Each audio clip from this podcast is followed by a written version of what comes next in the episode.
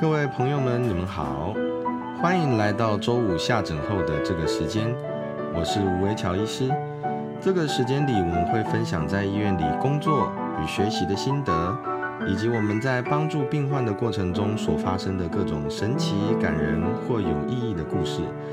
借由这些故事的串联，希望可以帮助到更多的人。那么，就让我们开始吧。那台湾的呃门诊设计形式啊，其实跟我们在啊美剧里面看到其实是不太一样。那我觉得甚至可能跟日剧里面看到都都有点差别。我们是比较偏向就是像是站点形式，那一个小房间啊，里面有电脑，然后有一些简单的设备。那患者是在在这个小房间外排队，那一个一个进到诊间里面。那进到诊间里面之后，哦，那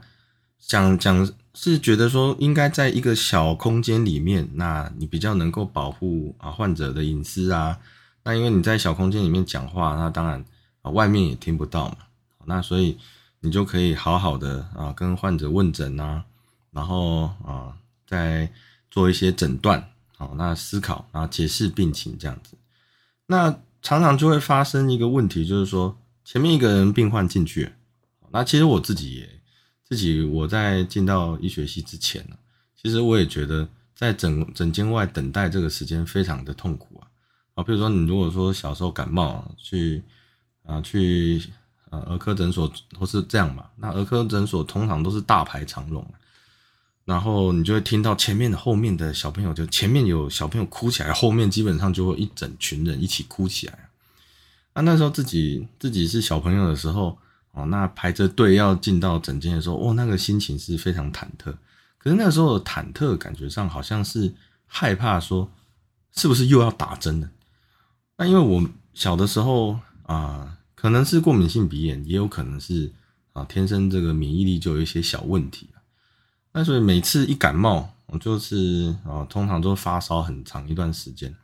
那那时候我们在呃南部的诊所，那大家都会蛮流行，就是说，哎，你你用一些打一些针，其实不是不好，因为我也听我太太小儿科医师在讲说，实际上用一些适当药物哈，那让小朋友可以呃好的比较快，那症状可以缓解，其实其实家里面照顾的这个呃压力也会比较小。那之当然之后自己当医生之后。对于这个针剂的使用，就是啊会有自己的原则啦啊。不过当当年自己还是小朋友的时候啊，每次要每次感冒就去诊所看病的时候，都会很害怕说啊，我是不是又要打针了？那你知道我又是一个很怕打针的人。其实我不是怕那个打针的痛，我是怕想到那个针尖尖的针哈戳进呃自己皮肤里面那种感觉，就是会啊会觉得让人觉得。啊，又尖尖的戳进来，哇，这是蛮可怕的。那我自己曾经发生过一个最夸张的事情，是大概大五的时候，那时候也是在小儿科，那我就是看啊，有一个年呃很年轻的患，但也不能叫年轻人，年轻人是我们自己啊，是患者是年幼的患者，大概十十岁左右。那因为你知道小儿科像血癌的患者，有些是要做这个。啊，所谓的 bone marrow examination 啊，骨髓检查。那所以他那个骨髓需要骨髓是在骨头里面那所以他必须要靠一个方法把它抽出来。其实正确来讲应该是挖出来。所以他会在我们这个骨盆这个外面找一个距离骨头很近的点哦，然后他他把那个当然是有麻醉的哦，当然这个是要让让小患者麻醉哦，然后接下来用尖刀去。插进骨头里面，哇！这个想到这个这个画面，我就有点受不了。那我就一阵头晕中，其实我自己是应该是不记得这段状况，就是我失去意识。那我失去意识，同学呃，把赶赶快把我我扶到旁边，然后就是反正啊，就是小说里面总是说啊，在那边拍啊，叫你啊，然后嗯，就是喊你的名字啊，哎，这我就反那我就醒过来那。时间他们是说，同学是说，其实没有持续很久了啊，那只是说，呃，就是看啊看小病人骨髓啊穿刺的过程，就我晕倒了哦。那这个在同学之间当然是形成一个笑话了。那结果到了，没有想到到了毕业之后，啊，面临到选科的时候，哎，我这个会怕针的人竟然去选了一个外科。那这这个当然也是跌破大家眼镜。那当然，我我选外科是有有我自己的理由哦。那这个我们之后啊有机会的话，我们专门来讲。那那我会找那个选我选外科的原因的同学。我因为有一个同学选内科，所以我。因为他选外科，那这个他是男生啊，哦，这不是女生，所以也就是说，这跟跟什么桃色陷阱完全没有关系。那那个是个男同学哦，那因为他选内科，那大家想要做研究嘛，那所以我我我跟他相相反就选外科。那我们之后之后可以来好好讲这个故事。那总而言之就是说，呃，我是一个怕针怕啊怕针啊，不是怕血怕针的那种的人，结果去选了一个外科。哦，那当然，在经过一段时间刀光剑影之后，其实其实已经习惯了。其实对这个呃针啊、哦血啊这些，其实是习惯了。但是我不能习惯的还是那个，就是说针打在自己身上的那种感觉。其实，呃，我我会很害怕那个感觉，毕竟不是痛，而是感觉。所以我每次抽血的时候，基本上都都会要求，就是说我一定要躺着抽哦，我不能坐着抽，因为我实在是。实在是发生太多事情，像大一新生进去抽血，我就也是晕倒在这个抽血柜台前面，然后啊，住院医师要也是要体检嘛，你你 apply 到医院进去啊，也是要体检。那我也是，不过那是就是每次都进步一点点，我就是差点晕在这个抽血柜台前面。那我这个体质呢，一直到现在，其实坦白讲。虽然每次都有进步，每次抽血都有进步，但是进步幅度并不是到很大。那两年前，因为我这个过敏性鼻炎哦，那还有这鼻中隔弯曲的关系，所以我自己去啊，自己去接受这个鼻中隔弯曲的手术啊。简单讲，就是把鼻中隔弯曲的部分啊，做小小块做切除啦。其实它这个局部麻醉就可以，也是不需要全身麻醉。那我找的医师其实技术都很好哇，速度非常快，而且当时我相信应该有一个耳鼻喉科医师，后来跟我在医院里面成为蛮好的朋友。那因为他我们病病患都会互相照会了，那所以看我躺在 真那个 table 上上，当然他也是新奇的体验。不过他很快帮我们处理完。那在这个这个治疗过程中，其实我最我心里面最大的关卡，也就是我最害怕的部分，其实反而是打针的部分啊。也就是说，住了院嘛，哦，大家都知道，就是说一定会身上放一个那个针头，那我们一般叫做 CAS 啊，就是说它是可以接点滴的哦。那当然你不用的时候，其实它可以关起来哦，它有一个小小管子贴在皮肤上，实际上它是一个很细的针呐哦，尤其像我这种只是开个鼻子哦，我想应该是不太需要放太粗的针，不用输血嘛。我就是输液啊，给药，有时候也其实给一些些而已。但是那在这个住院的当下，我真的就觉得哇天哪！我是身上要放一个，我都已经这么怕针了，我还要在血管里面放一根针，那个是软针呐，哦，其实是软针。不过哇，那心理压力真的非常大。所以那个时候，呃，隔天手术开完刀，哦，就那时候住院应该是只有大概三天左右。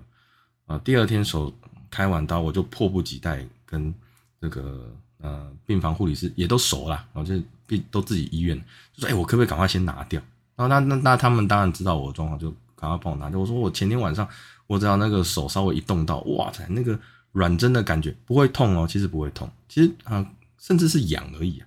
那个软针的感觉让我觉得我现在完全没有办法没有办法睡着，我就整夜都没睡这样子。那这个就是一，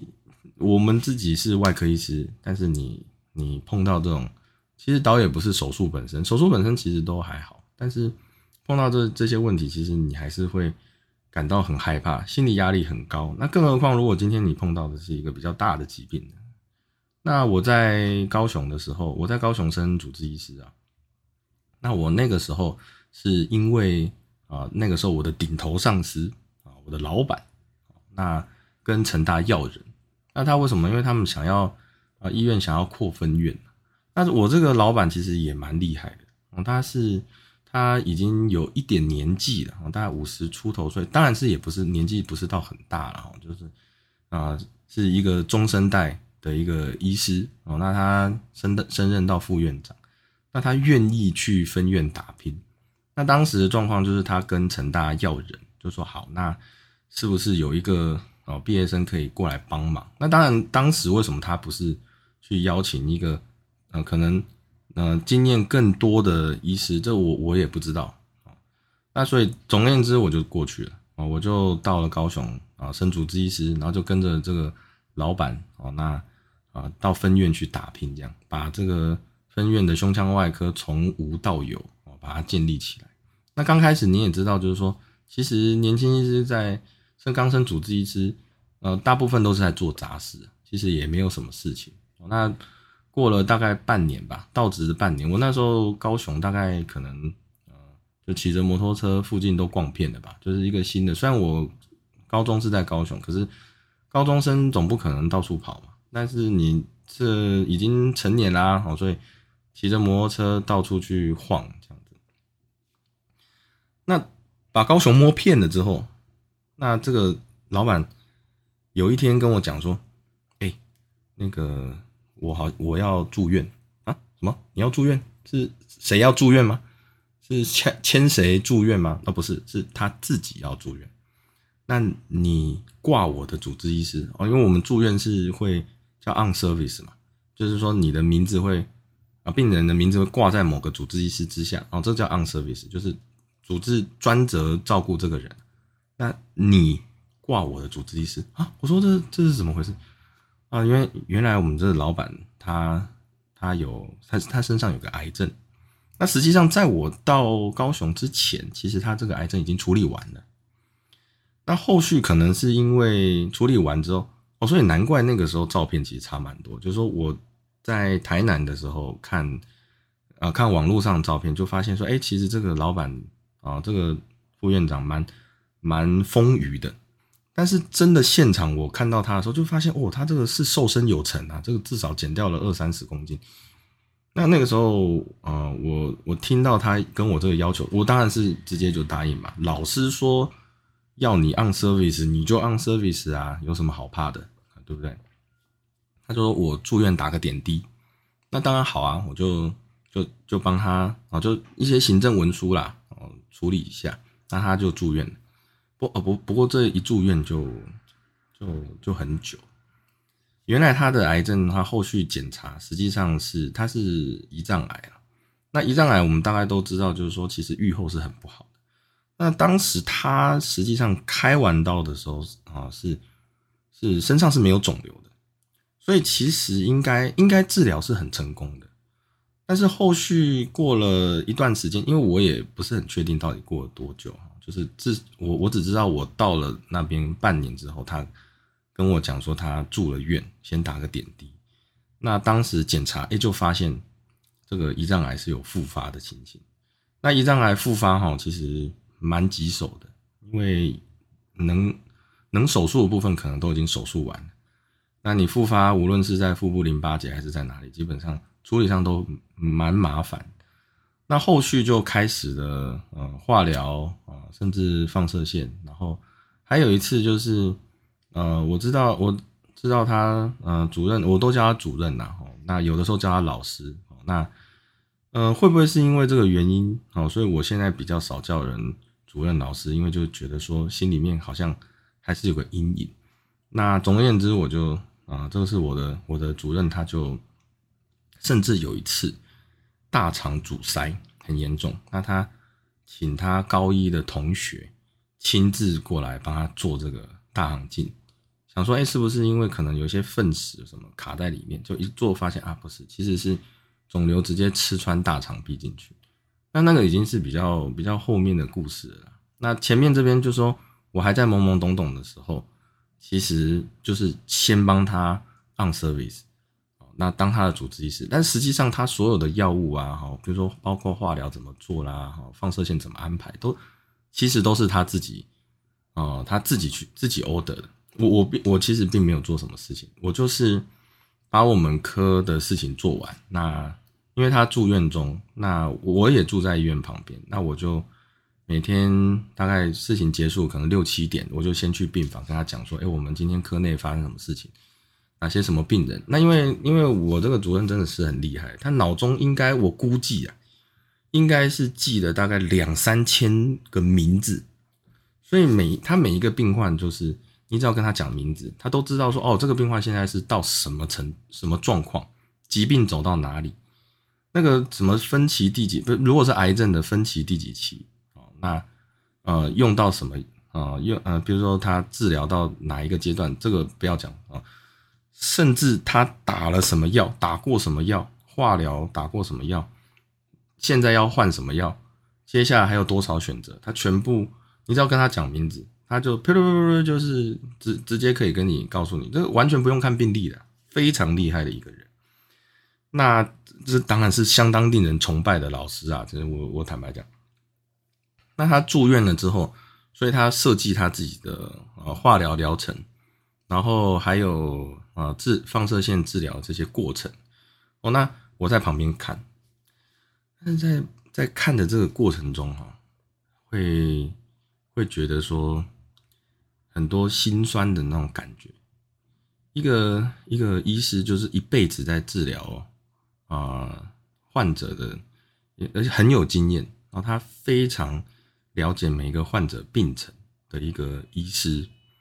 但是他回过头来治疗他自己的时候，其实那个那个中间那种那种酸痛的感觉哈，是很难形容的。我我讲一个故事，他有一次啊，就是因为新医院嘛，那那其实你一现在医院很多，你你如果有规模的，他其实都还是会希望可以。啊，慢慢升级，啊，从这个地区医院啊，往上地区教学，地区教学升到啊区域区域教学，那再上去当然就是医学中心了。所以，啊，我们当时的状况就是那个医院其实是要从地区医院升级成地区教学医院，那其实他才可以收一些学生进来训练嘛。那当然等级也比较高啦，等级比较高的医院当然也能够。治疗更严重的患者啊，集团投资了这么多啊资金，当然就是希望这个医院可以蓬勃发展，所以当时就是正在做这个地区医院升级到地区教学医院的一个评鉴动作。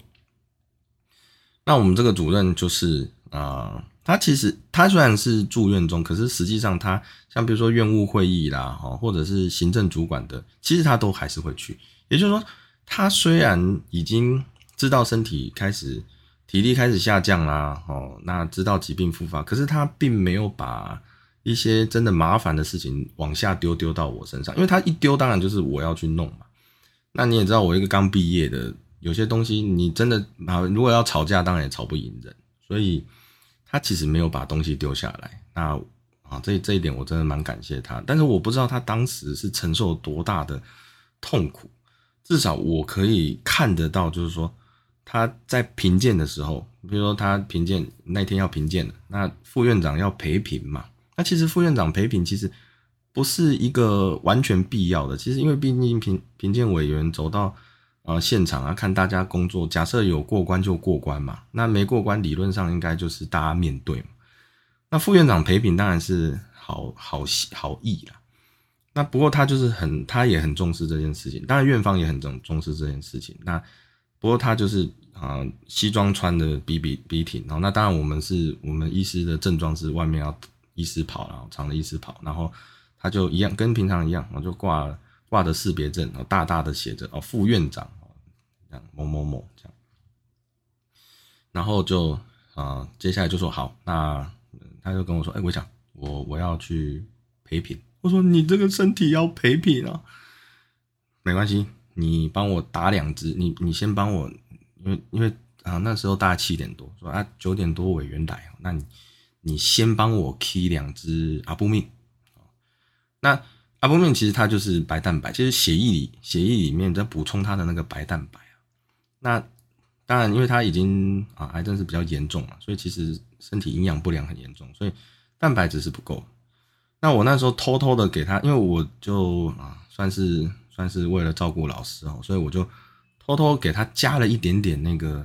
呃，氟西氨酸，我就有静脉注射氟西氨酸，我就跟他说，哎，你这个，不然你你多打一点哦，那至少等下比较不会不舒服。那他那他也接受哦，他当时他体力已经很差，所以他也是就就说好，那不管怎么样，就是那我们就打了啊阿波面，又打了氟西氨酸，然后当当然再给一点点滴，哎，大概九点多他就武装自己，精神抖擞，就出去陪品。那陪品到下午三四点，真的不行了，那先回到办公室，哦，就说那。听后来，后来我才知道说他为什么会是先回办公室，而不是先回病房，而是说他其实其实他也不希望呃让自己在病房的同仁看到他这个呃萎靡的样子，所以他回到办公室先可能先休息一下哦，那先先喘一下先喘一下之后，然后换一个衣服哦，那可能洗洗脸呐哦这些，然后再回到哦再回到病房哦那。跟大家说好，今今天我很累了，那如果可以的话，再再给我打两瓶阿布米。那那时候后来我是用，后来我好像是用氟西安酸帮他帮他打了大概呃一两瓶吧。所以好，他他那天那天就休息。我不过在在那个过程中，真的你你会看得到，就是说一个一个成功人士哈。为他自己的事业付出，他宁可宁可就是说他自己的身体把它放下来，身体的病痛他把它放下来，他为了他的那个事业的那种那种，他为了事业成功的决心展现出来的那种态度，令人动容啊！我我大概只能够用这四个字形容：令人动容。那当然，这是其中一件事情。就是其实评鉴大概持续两三天左右，基本上是很多很多各种事情，他还有会议的。那有时候我在开刀房，当然也不不不太知道说他是他是不是参加会议还是怎么回事。那当然，当时院内长官一定都很体谅啊，就是说至少比如说让他让这位副院长，比如说能够出席，尽量说说能够出席的时间尽量越短越好，让他可以有比较长时间的休息这样子。那但后面我，呃，因为后来我离开那一间医院，所以其实，在离开前，其实我坦白讲，我我也会听到一些流言蜚语，哦，这当然当然是不好的，哦，当然是不好的，哦，所以就说，哎，你可能副院长，但是你生病了，但占着那个职位，我，但我觉得这个这种这种说法是不好，因为他，我我觉得他没有，他虽然自己忍着病痛，但是他没有耽误任何事情啊。难道他把他的呃职位放给放给另外一个人，就一定是更好吗？我不知道。那那一段时间其实是我人生中至少回头看呢，是一个可以说是成长非常快速哦。那但是也是每天都有很重大情绪压力的时候，因为你你白天事情做完了啊，比如说把他的。能把他应该开的刀开完了哦，把他的病人顾好了，看完了哦，回到病房去跟他报告说，哎，今天谁谁谁发生了什么事情？然后科内什么啊，有谁有什么手术啦？哦，完成了什么事情？那他就是他会每一件事情跟我分享说他的看法是什么？但是他其实都他真的是是一个蛮客气，就教学上其实蛮客气，他会说啊，其实我知道你可能会有自己的想法。我我说老师，其实我没有自己想法。我说他就是说，我知道你可能会有自己的想法，但是我一般我的处理方式是怎么样怎么样。我说啊，老师，你这个这个，我我就是我我会照办的哦，因为其实很多东西其实我也不知道。你说像是你说外科医师，你有训练怎么打化疗吗？一定没有。但是问题是在那个当下的状况之下，你能怎么办呢？你就是有病人要打化疗啊，那怎么办？查书啊，Google 啊。哦，那时候 Google Google 估这些东西还不是很方便啊，就是查 paper，那不然就是啊，当然就是回病房去问老师，问说，老师他这个这个怎么这个药要怎么弄啊？他当然就会直接跟你讲所以所以如果如果不看他啊啊病痛住院这件事情，其实坦白讲还蛮方便的，因为你房查到一半，如果呃这有一些地方不太知道，你就跑回去问他就好了。哦，不过我知道他是承受一个很大的病痛住在医院里面。那后续他化疗药其实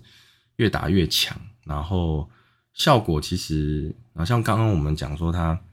拜托啊他高一的同学来做大肠镜嘛，那就直接看到肿瘤穿进这个大肠里面，就等于是内视镜看得到外面的肿瘤，那这是很可怕的事情啊！所以，所以当下是，呃，当下他也知道说自己可能化疗的反应不是很好，放射线什么那个反应都不是很好，所以他就是身体其实是一天一天，等于是后面那半年其实是一天一天在变差，那最后最后。最后大概应该有两个月左右，时间我不是记得很清楚，因为我已经有点类似忙翻了。那因为新的医院哈，那你病患又一直涌进来，这个这有的时候是一个蛮吊诡的一个状况，就是说，其实其实老师一直不在，老师一直没有出现嘛，那大家都会问啊，哎，那个啊某某。某某某某副院长好像最近一直没看到，那大家也只能够跟他说啊，他就是啊，最近可能身体比较不舒服哦，那先可能先在哪里休息，或者是说啊，副院长他比较忙，所以可能这段时间都在开会了哦，或者甚至是需要去跟其他的医院做交流嘛，那患者也都接受，那他们在呃在。呃，新的医院虽然是在新的医院治疗，就是说他从旧的医院拉跑到新的医院治疗，一样是在打化疗，一样是有手术，但是结果可能还算还算 OK 啦，所以就是说可能他们就觉得满意，那就留在新医院。所以新的医院其实，呃，副院长虽然生病哦没有出现，可是实际上业务是没有下降很多的，那还是持续照顾很多患者。那。最后那两老师最后那两个月实际上是待在高一的加护病房，那我算是忙翻了。那你说我有没有去看有？但是不是在自己的医院哈？那因为我跟高野没有渊源，就是等于是不是在自己的医院，其实探视都蛮麻烦的。然后呃，有的时候也不太知道说你探视你能做什么事情。那所以那段最后那段两个月啊，后来就后来老师就走了。那老师走了之后，其实当然啊，很盛大的葬礼，很盛大的就是院内的追思啊，各种活动，实际上是挽不回一个人那有有病患知道这件事情，就是说，因为毕毕竟他的病患有很多是很熟的，所以那知道这件事情。那我们就在门诊，我们就在门诊哭啊。他就说：“这个，他他年纪其实还比我小，但是他竟然他把我治好，但是他人先走了，这样子就讲这个事情，这样，我就我也只能够说，可能他其实也希望你好好活着。”